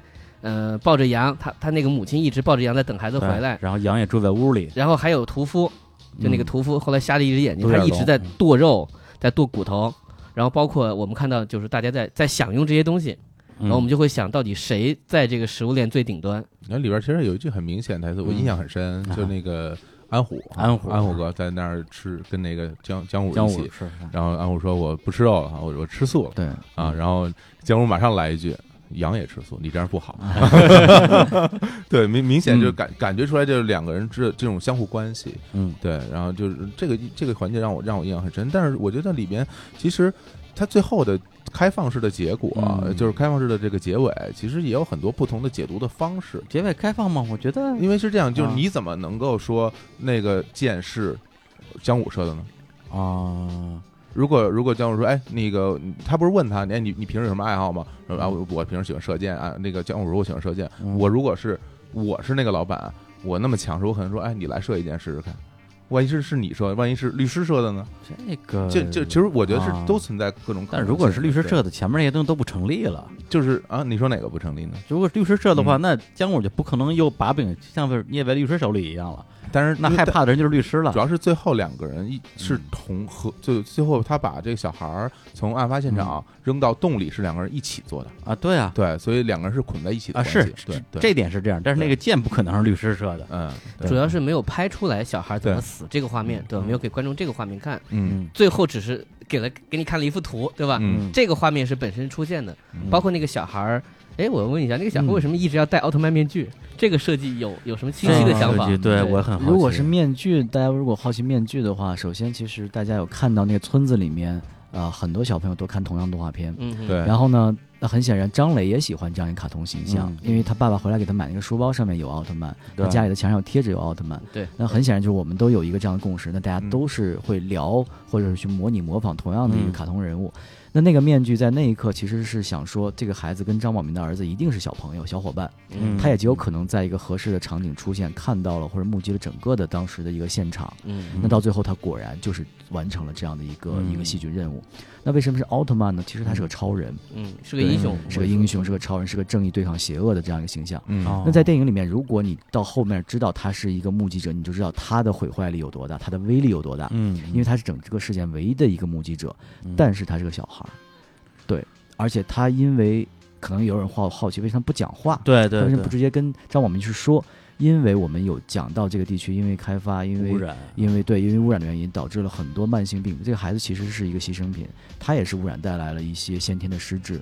你会发现，其实我们在呃，嗯在他不戴面具的时候，他也有一点儿怪怪的那种对，样子。开头就是这样，他能叫嘛，对吧？对，他在他妈在给他吃药的时候，他他反抗，所以嗯就引起了张宝明的注意。哦所以这样的一个孩子，他如此的有有威力，如此的，我觉得有一个杀伤力，但他什么都做不了，在成人世界的这样一个嗯残酷复杂的环境里游走走来走去，他嗯始终没有起到他的作用。对，对从这块儿我觉得有有两个细节我注意到，第一个细节就是村长家里运来一堆矿泉水对，啊，你看出就是让村长开始喝，对。然后后来呢他不喝这水，然后后来另外一个那一个一个他的一朋友去看那个这个哑巴的老婆的时候，喝他们家的时候说这水味道越来越大了。啊，对，明显就就他之前你就说讲到村长是不喝当地的自来水或井水的，嗯，他是一直在饮饮用这个矿泉水的。而且其实你看，当时就村民很多人都在吃同样的药来维持这样的生命的一个健康，对而且村长其实有个细节，村长抽的烟跟常年抽的烟是一个牌子是一样的烟，嗯，他就说万一有人给我带回来烟，其实有村长，他们之间是一个利益链条。对对，和和姜武其实他本身就是就一伙儿的嘛。是那种哦是那种细枝的小雪茄，是类对似的那种对对对，是啊，对，有很多细节都可以对得上的，这细节，真多呀，是是是。其实我还想的比较远一点，我当时在想，这个小孩戴上面具之后，是不是也表示了一种就面孔模糊化？其实就是所有的孩子可能都是差不多的，也有可能在某一个词是他。我我想的比较远一点，影片里面其实有关于孩子和土地，包括未来，是一个特别重要的一个嗯连接。是你会发现最后为什么两个一个一个小男孩、一个小女孩，最后站到山顶，面对一个在不断开发或者不断可能受污染侵害的一个城市的那样的一个环境。嗯，那个到最后反倒是男孩没有了，对，女孩活下来了。这其实也是跟主题有关联的东西。对，嗯嗯嗯对，而且刚才提到就是那个，就是这个独眼龙他那个儿子嘛，对他最后也是因为污染原因说不了话，这个其实某种意义上也对应了我们这个主题，就暴力无声。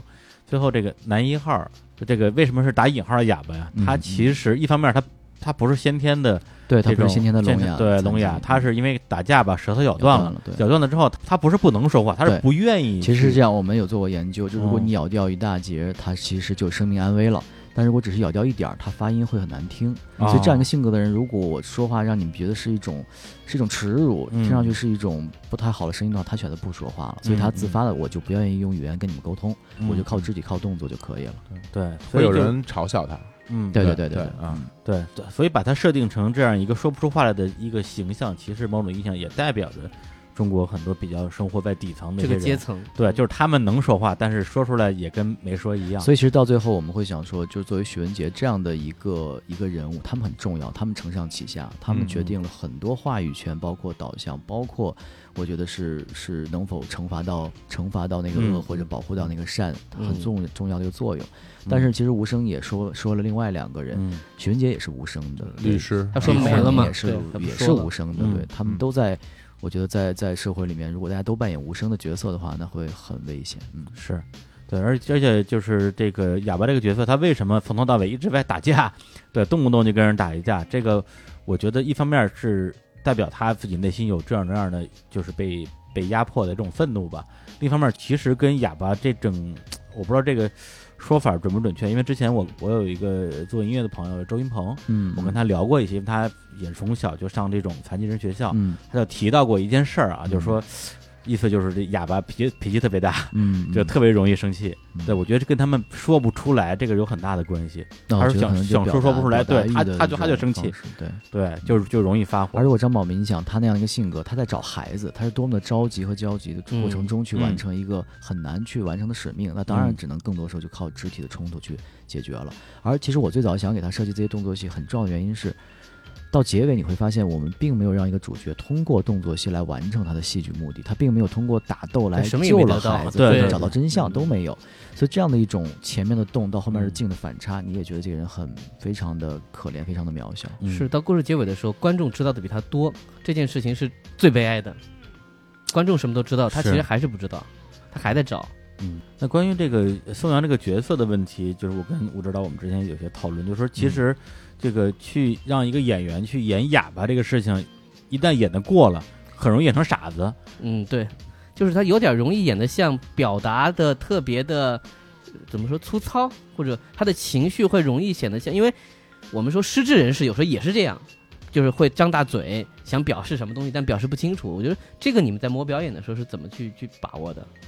呃，其实这个角色对于宋阳来讲也特别大一个挑战，因为他之前都没有过，别说乡村了，就是呃现代戏也很少，所以他觉得怎么去找一种参考呢？那我觉得嗯其实你不要去找一个具体的人或者一个角色，你就自己自发的去想，如果你是他，你该怎样？你经历的事情，然后你去做一种联想。嗯所以宋阳他是最早被定下的演员，然后我们也沟通时间最长，嗯然后他不断的在前期就想说，如果作为张宝明这样一个有口腔障碍的人，他应该呈现出什么样的一种特质？嗯，他说：“那我，我考虑到他嘴里面其实一直有一股力量，对，嗯那要不要去嘴里面塞一些东西来呈现出来呢？嗯，我们有试过，比如说塞根鸡骨头去夹住舌头，哦或者是塞一些棉花做一些填充。嗯那后来我们选用的方式就是他用舌尖顶着上颚，在拍摄大量的那种近景和中景的时候，他用舌尖顶着上颚，嗯总感觉就是观众看到总感觉他的口腔在用力，但又不知道为什么。在结尾的时候告诉你，哦，其实他有一种缺失在这儿。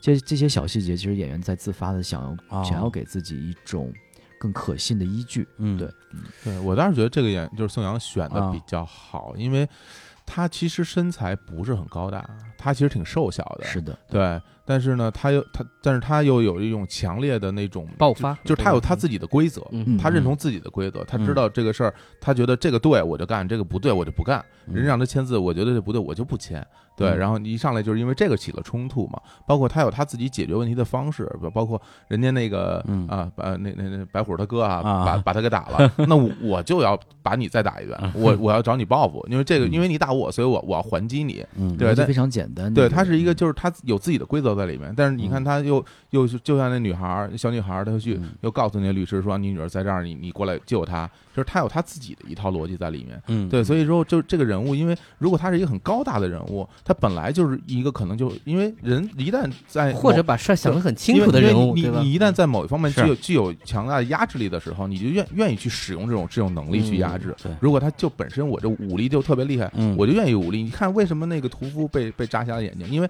他就最后还 还说了一句印象特别深，你服不服？嗯意思就是说我你肯定打不过我，但是嗯他用他的方式去反抗。我觉得他这种嗯反抗的这种嗯这种态度，在他整个人里边表现的非常的，而且其实也是一种种很典型的一种塑造了。对，嗯大家会发现，其实很多时候生活中，我们总是在这样的一个环境里，在这样的一个状态里面，想要去做某种发生、做某种挣扎的时候，嗯嗯其实没有人看到。是就像他一样，他做了那么多的努力，甚至是快要扔掉半条命了，得只触碰到了这个嗯问题的皮毛。嗯对嗯嗯是，所以就是当时那个宋阳一出来，我说哎呀，这个太帅了，太帅了，有点太帅了，有有点出戏。但是你看着看着，逐渐你就进入他那个角色了。怎么说？那个英俊依然是出戏的，但是他整个人的精神状态是进入到这个角色。对，我觉得这点很重要。对就他出来的时候有点屌屌的，嗯嗯，就这个屌屌的，其实有点像类型片的男主角，嗯，但后面你会发现这个人的疲劳感，还有他那种其实有有种其实是绝望的。嗯我觉得后半段他一直是绝望的，虽然还在努力，包括他打斗的时候，他其实可能我自己感受，在这个人物可能导演放在身上，就是慢慢让观众进来啊，就观众其实已经越来越明白真相是什么了，嗯，但可是看着他还在，比如说错误的路上吧，或者说嗯。没用的事儿，他在在努力，嗯。其实会很悲悯的。嗯。是的，是的，就是观众跟他一起出发，然后观众越走越高，看着他在底下那样的一点点的靠近，然后最后嗯。又擦肩而过，到最后只能孤身一人站在山前。是。然后还有就是关于姜武的这个表演，嗯。因为。呃，他的表演的一个方式，明显感觉跟其他演员感觉感觉纬度是不一样的，或者说比较像类型片他的表演是有点比较夸张的这种表演方式。那这种表演方式，在某些情况之下，会感觉的其实是是会觉得有点跳戏的，就是我个人观感。我不知道导演这一块是怎么去考虑的。我觉得其实呃，后来很多观众看完之后啊，就也嗯有一些可能朋友或者业内的大家来讨论表演的方式呈现的时候，嗯呃，其实所有的现在的嗯老师们呈现的这种表演嗯，都是在我的规定范围里面的。哦，为什么呢？因为其实我知道我的主题是什么，然后我的希望给观众呈现的一个什么样的模式，因为它有别于新迷宫，嗯我们不追求某种真实。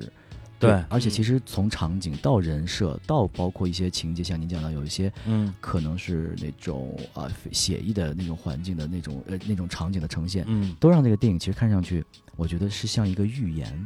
嗯，所以有些点，包括表演也算在里面，其实它要有有一点点概念化。而且呢，可能我们一开始也有人说，哎，你的这呃这个常万年是不是太脸谱化了？是他是一上来就知道他是坏人。我说，其实我们在一开始就没有想要跟观众去玩谁是凶手捉迷藏，包括其实张呃常万年的出场的第一场戏，嗯你嗯去分析他的那个镜头语言，其实我们嗯第一场戏就告诉你常万年这整部电影要干什么。嗯他一开始就是我们看到的全部是大特写，我们根本看不清这个人长什么样。嗯最后我们通过一张媒体的照片来看到他的真实的面孔。嗯而在那个镜头里面，他做了一件事儿，他把自己的衣服换成了校长的衣服，嗯因为他把他的污渍滴到了他的那个衣服上啊，是其实他在掩饰自己的不堪。其实这跟他整部电影做的事是一样的。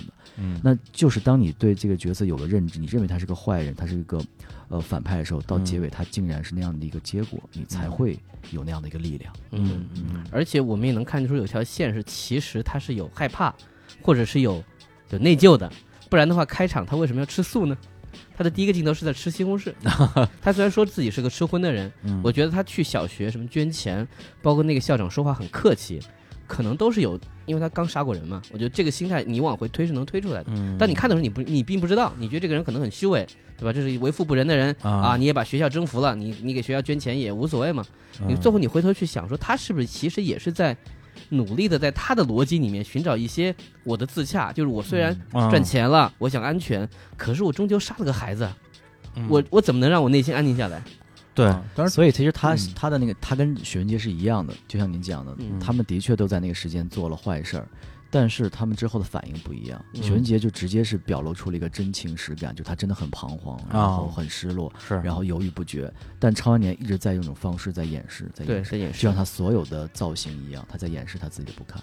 而且他这个人物，我嗯我是觉得，就是咱们抛开你个人形象不谈哎，因为个人形象不谈，就光是他的这些表演，我自己还是能够理解到的。因为嗯说实话，我生活中也啊。认识一些这样的人，啊我我的确是 认形容的我的确什么人都有的确认识然后我工作，我我我原来工作我还接触过很多这种煤矿的这种老板，哎呦我接触过不少，就是我能够感觉到，就是是这样，因为他本身他的他原来一定是一个当地的一个恶霸，或者是一个那种那种混混你，说到这个细节，其实你有没有发现影片里面，呃，超万年在包间吃肉那场戏，嗯当我们拍到他起身走到那个呃他的对手面前的时候，嗯你会发现他脚上穿了一双布鞋。嗯嗯，他之前又都穿西装，都穿是那个大象，听歌很洋剧然后很洋范儿，嗯但他其实脚上穿一双布鞋是为什么？啊他的出身很可能跟张宝明是一样的，嗯，因为他只有那样才对舒服。对，而且是像像他这种人，其实我我我注意到一些一些嗯规律性的东西啊，就是是在现实中的确是存在的。是首先，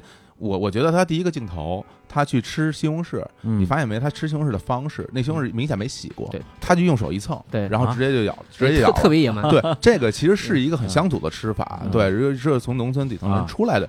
才会那么吃，因为对对在农村生活过，你你也在，然后啊我我小时候也在农村生活，很多人都是这样，或者是就在衣服上一蹭，我就咬了，而且不干不净吃了没病，而且就是那种汁儿那样往下掉，完全就是一个那种混子的吃法，就稍微正经点人也不会让或者是熊孩子，对能低成那个样子。另外一个就是他去追求，比如说那种仪式感，吃肉的啊那种排场，啊只只是因为他觉得我到了这个时候，我我要追求一个跟我原来不一样的那些东西。嗯，但是你看他一吃起来还是原来那个样子。然后我觉得我 现在有钱了，嗯我去去捐个啊，给学校捐个钱，然后是觉得哎，我你看我不一样了，我我不是像原来那样，我出人头地了，我可能我做一些我原来觉得哎，有钱人是不是应该干这些事儿，我就干点那些事儿，但他骨子里还是原来那个那个样子，所以他就是这么一个处于矛盾状态的这么一个人，也是因为这个，他最后才把他的那个白虎的歌给打成那个样子，因为那个时候展示他，我原来就是这样一个人，我就是一个糙人。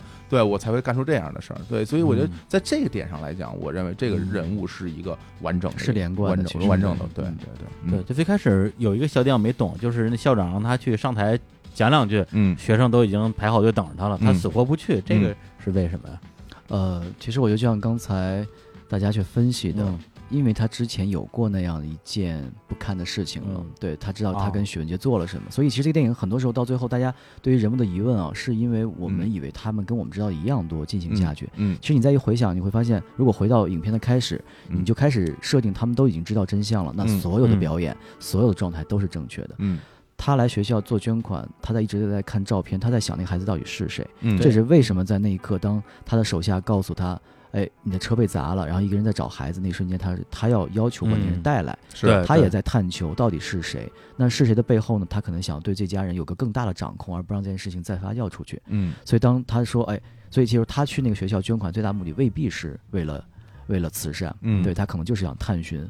包括校长说，如果你跟孩子照相的时候，他心里是有慰藉的，嗯，他的慰藉不像律师来的那么的表面。可能是来自心里的一种触动，对，比如说你刚杀了一个孩子啊，我我，比如说你说你刚射杀了一个小孩儿哈，然后你站在那个学校操场上，你看下边那么多跟他同年龄的小孩儿，你心里会不会觉得我看着心里会不会觉得不舒服？而且你还，而且你不是杀了就跑，你还抱着孩子把他抱到山洞里，还把他埋了，对，是有一个近距离的接触的，对，这个其实给那个人的震撼，包括最后许文杰其实是他另外一面的呈现，对他看到那个山洞，包括在山洞前的那种驻足那种恐慌，嗯，其实昌万年心里依然也有。但他没有表现出来。嗯，对，那个镜头我觉得我印象很深啊，就是他那个呃屠夫的小孩儿对着许文杰摆出一个射箭姿势，然后当时给吓得就撒腿就对对，就这个那种那种那种一下，我觉得那个时候大家其实就能明白这个事儿你一定参与了，对你一定你一定亲历了，对，是吧？到那儿的时候我还没猜出来啊，是吗？我我比较笨，对我我知道说他是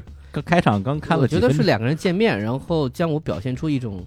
好像的善意，我觉得说这这个人跑不了了啊，因为这个戏放在这里，然后你为什么要对他有这么一个奇怪的一个举动？就这个人如果只是一个。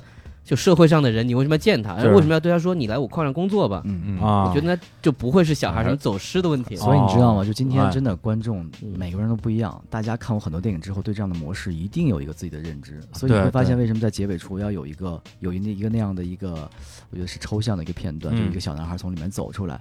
如果没有那个片段，更多观众就知道你的结局要怎样结了，他就会失去对于你影片结局一个探求的欲望。哦，但是那场戏一出来，你瞬间会觉得，哎，不对，难道我上当了？对 我对这个影。片的认知是错误的，原来这个孩子就没事儿，而是说你的命题是张宝民找孩子的过程中卷入了另外两个人的官司。对对对。然后呢，他现在能否？其实孩子没丢，对他能否安全走出树林跟孩子相见，成为了你对影片新的预期。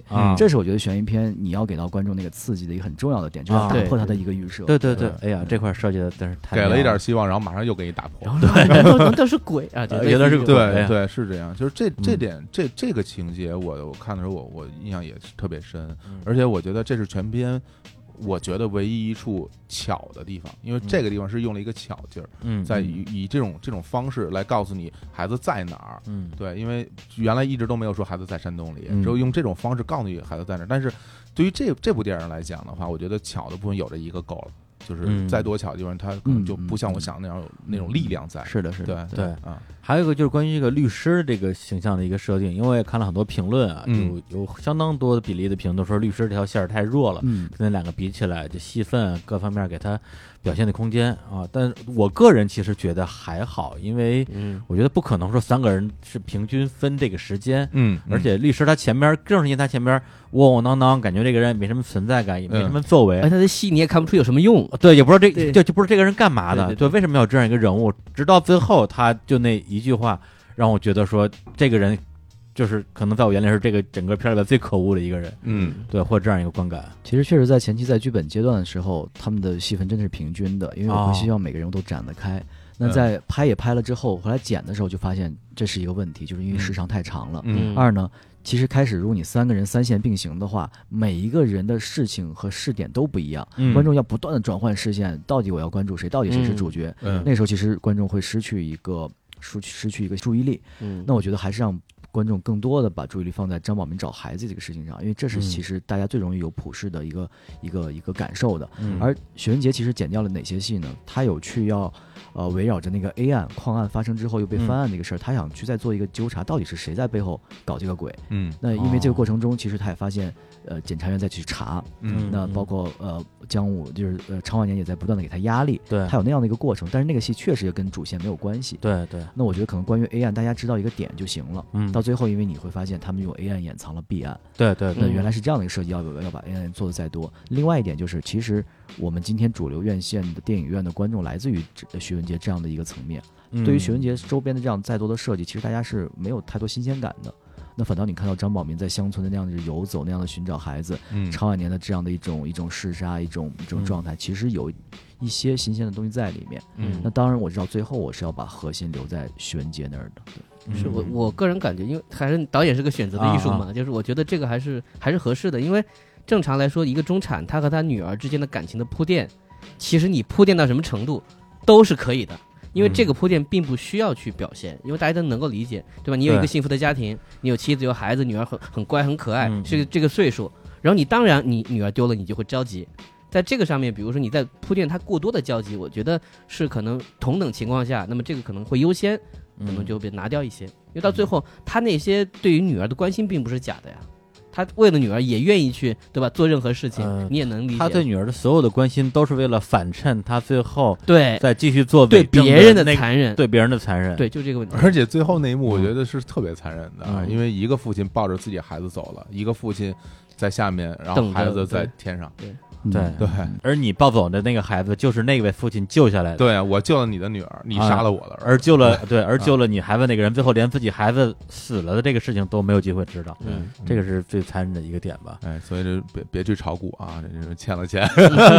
哎，你看很很细心啊，很多观众没看到这个点，他总觉得哎，一个中产律师为什么会需要钱呢？啊啊，其实我没有告诉你，会发现啊。他一直在看大盘，一直在一个股市的扭 跟熊市跟跟白虎一样，一千多点，我一看当时心里，哎呦我的天，这就亏多少？这我们是特别考究的电影，你看啊我们哎呀细节做到，对你也看到那个图的趋势，哎，没事，孙子还加了杠杆，我跟你说，啊我没看懂，因为啊不不不炒股不票看不懂，哎呀，没没没没看明白，别吵别吵，别懂别懂。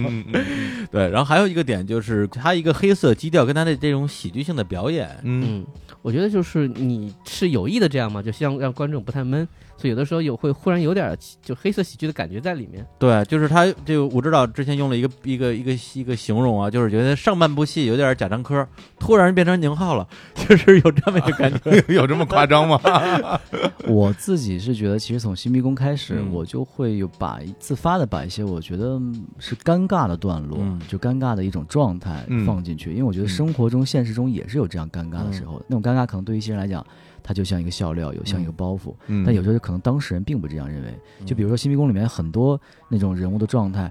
当事人一定笑不出来，就换作是你，你也笑不出来。但是作为旁观者的时候，你就觉得很有趣。前提是因为你知道了别人做了什么。对，所以其实我觉得，那就在电影里面不妨放一些这样的段落在里面，因为它整体不会影响到电影的一个大的气氛和一个，我觉得不会干扰到那个主题。观众在观影的时候嗯也会觉得，哎，有一个瞬间稍微放松一下，它是也是一啊。个情绪的一个节奏的调整。对，是。那我自己会觉得，可能像像张宝明那个摩托车坏在路上那一刻，嗯。会是希望观众在那儿哎稍微可能啊放松一下，因为后面马上有一个很大的情节点的一个串联要起来了，嗯。包括也可能通过这样的方式让观众慢慢把之间的东西吸收一下，他再调整一个节奏。嗯。嗯，而且我觉得就是在整个片子冷峻的，然后充满了其实是是有一些暴力的色彩的嗯这个基调下，有一些幽默的元素。其实还我还能感觉到，就是导演还有一些其实挺温柔的一些部分。呃，为什么我说有一些温柔部分？就是比如说我印象特别深，小孩儿。小女孩儿到了那个山谷里，然后天就黑了。然后我我当时特别，我就在想，我说导演会怎么处理这一段儿？小孩儿什么时候醒过来？如果他在半夜醒过来，一定会吓死。对对，所以我后来以那种方式，他被爆出来，我心里其实长出一口气。我一直在特别担心，我说如果真的是在那样一个状态下 醒过来，我说这小孩肯定就就崩溃了。嗯对，那所以这这点我还觉得，哎呀，导演还挺温柔的，就是这个处理。但是如果就是你你是可以把它处理成半夜醒过来的那个一个状态。因为如果你是一个类型片你希望有惊吓段落，这是一个很好的一个机会。对对对小女孩摸摸索索的在那看，不知道有什么东西，然后你惊吓一下观众。而且说实话，嗯其实对很多人来说，这这是个点，我戳你一下，让你哭一下，又又对对对很多人会这样做，嗯对。但是我会觉得，如果真那样做的话，哎呀，就我可能会觉得有点失望。对，其实像你讲的，我觉得电影是选择，导演是选择的工是作，因为你嗯知道你的目标是什么。就在这一路上，比如说我们在路演的时候，很多嗯观众都说：“哎呀，导演，你张宝民无声的设定多好，你到结尾让他喊一嗓嗓子，这个才哎，对。我说我说对了，就是你们都想到了，我就不能让他喊，我得换一个方式让他来完成这样的一个宣泄。对，然后很多人会说，哎，你不如这样，不如那样。啊我觉得未尝不可，都是可以是的。但是是因为我在创作的时候，我知道我的目标是哪儿，嗯所以我不可能把所有的华彩东西都放在里面，那就错了。嗯我一定是让合理合适的把观众页岩往前面那个目标上去推，嗯这是一个我觉得是导演创作最核心的部分。对，而且说到放松的话，这个这个电影里边有一个很重要的元素啊，对我来讲都是放松的桥段，嗯，就是打戏。打戏，哎，打戏基本上就是看的都很爽，因为嗯我特别喜欢。对宋阳这么一个这个他是真的会功夫的人，跟着那个徐浩峰练了，好几年嘛结果在这里边完全没有任何的招式，斗殴，对，就完全就是打的特别混，特别猛，嗯。就看的的确很爽尤其是他们那个，就是说，哎，你这个这边矿被我被我收了，啊然后一一两拨人大混战那个啊场面，我我当时我就看，哎，我说这个这个画面我怎么看，我怎么觉得我好像是，哎呦，我好像见过，啊！但是这我又想不起来我在哪儿见过啊哪儿。见过？后来想了想，想想想，我后来终于想到啊一个一个戏啊，当然我我不是说导演在借鉴或者怎么样，啊就让我感受到了那个黄海的那股劲儿。嗯，对对，对啊包括大家想，哎，说那个对宋阳啊是不是像何正宇？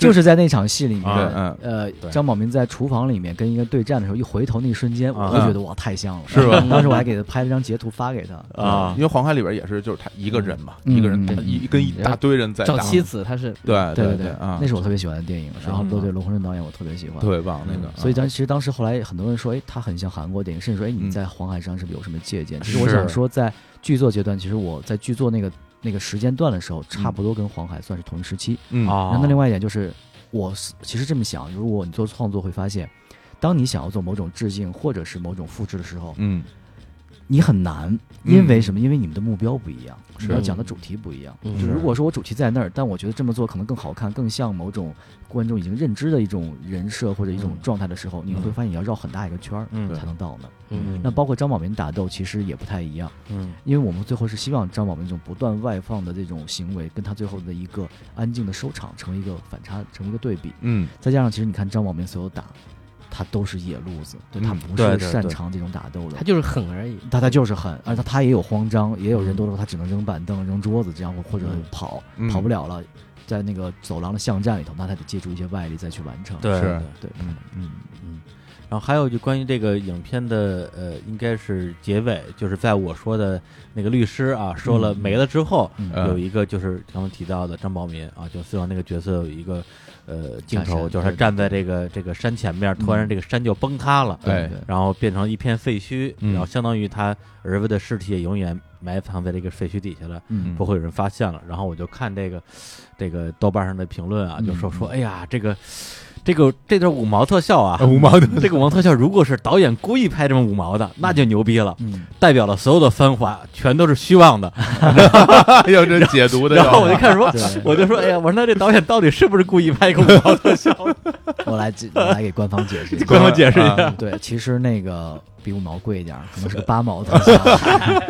是这样的，因为当时在开机之初，我就很确定我结尾的一定要用到这个画面。为什哦么？因为那个山的形状很重要，我一定要它是个三角形，嗯跟开篇的那个小小磊搭的那个金小小的那个石头塔要是一个造型。而且跟“磊”这个字儿，对对对，嗯包括我们片中片中一直有关于三角形这样一个符号的印象。江武手里拿的那个，对对对，那其实是很显然，这样的一个山的形态，包括你要拍到那样一个完全坍塌的状态是实拍不来的，嗯就一定要做。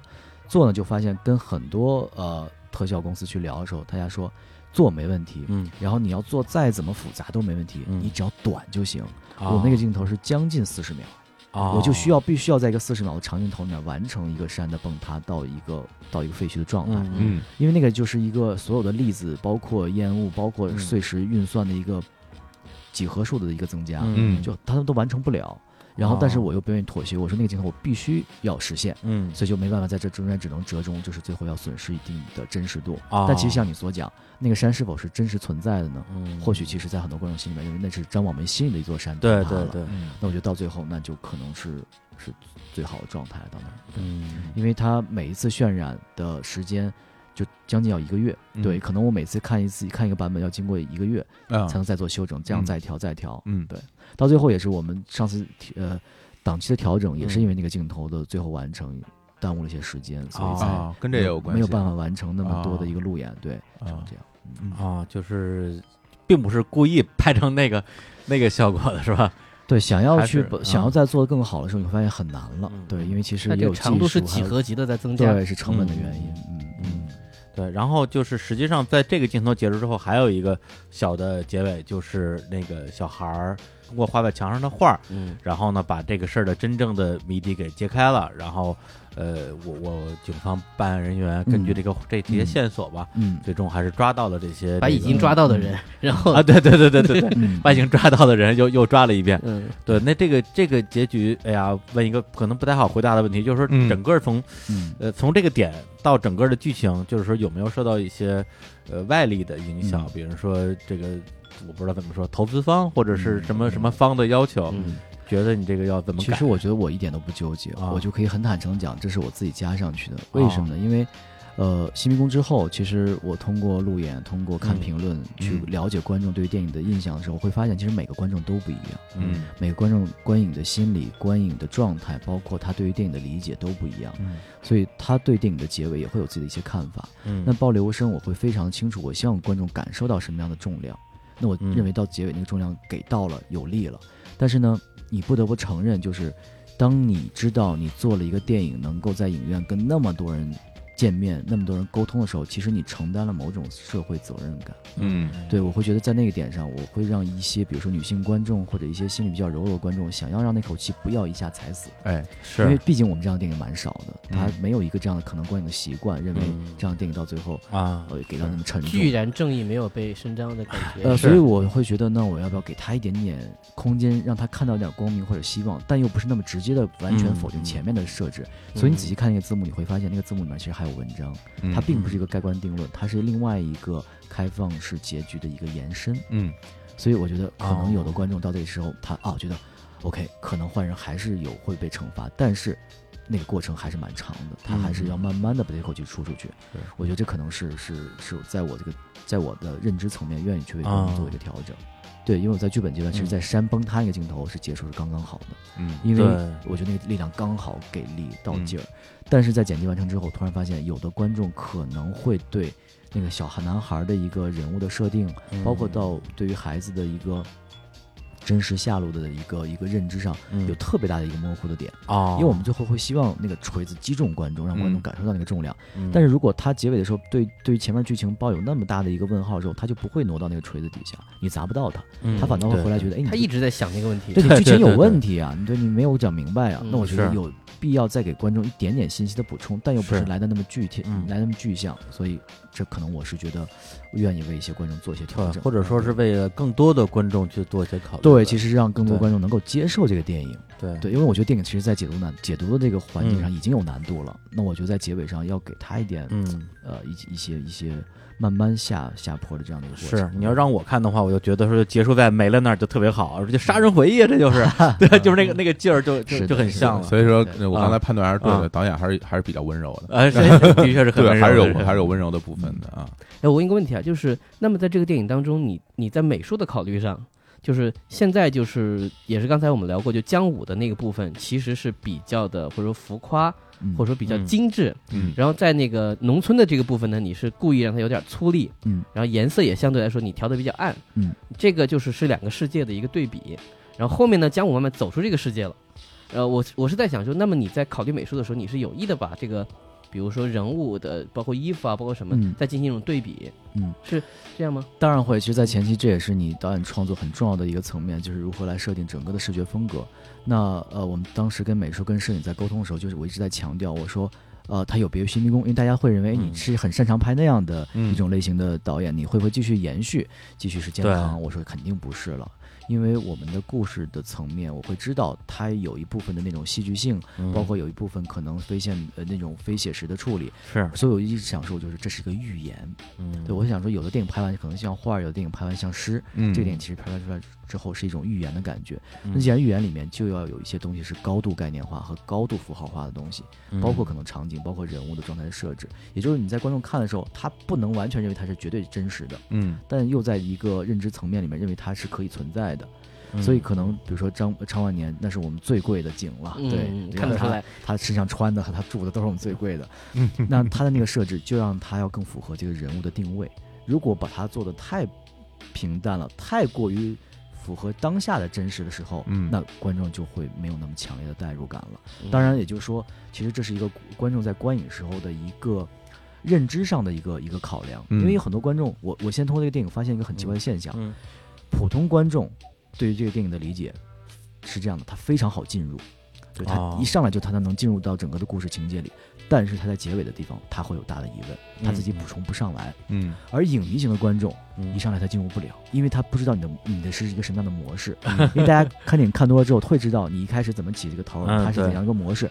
他一开始抓不到你这个模式，他就觉得哎不对，这有问题，你前面太冗长，或者你这没有给到我一个抓头。导演要干嘛？但在结尾他会完全明白，哦，这个延伸，这个这个空间是给到我很足的一个一个观影的体验。嗯，那可能我觉得也是这样。为什么有些观众一上来会觉得不真实？哎，表演不真实，场景不真实，人物不真实。其实他认为你要拍一个更写实的电影，所以当你有这样的一个前提的时候，那当然可能所有东西就不一样了。嗯，那另外一部分看了很多，比如说类型片或者这样很极致架空环境的这样电影的时候，大家也会认为，哎，你为什么有乡村？这乡村又给到的那么那么的一种一种一种一种，我觉得是很接地气的状态。嗯，所以这可能我觉得也是在挑战。大家对于电影的一个认知上，可能一个不太一样的作品吧。嗯，对。反正关于这个《暴力无声》这个电影，我们三个主播还都是非常喜欢的，也非常这个诚心诚意的向我们所有的听众推荐吧。嗯，对吧？大家如果这个甭管是看没看电影啊，听了这些节目听到现在，嗯，对，还没有去看的，我去，我觉得都可以去。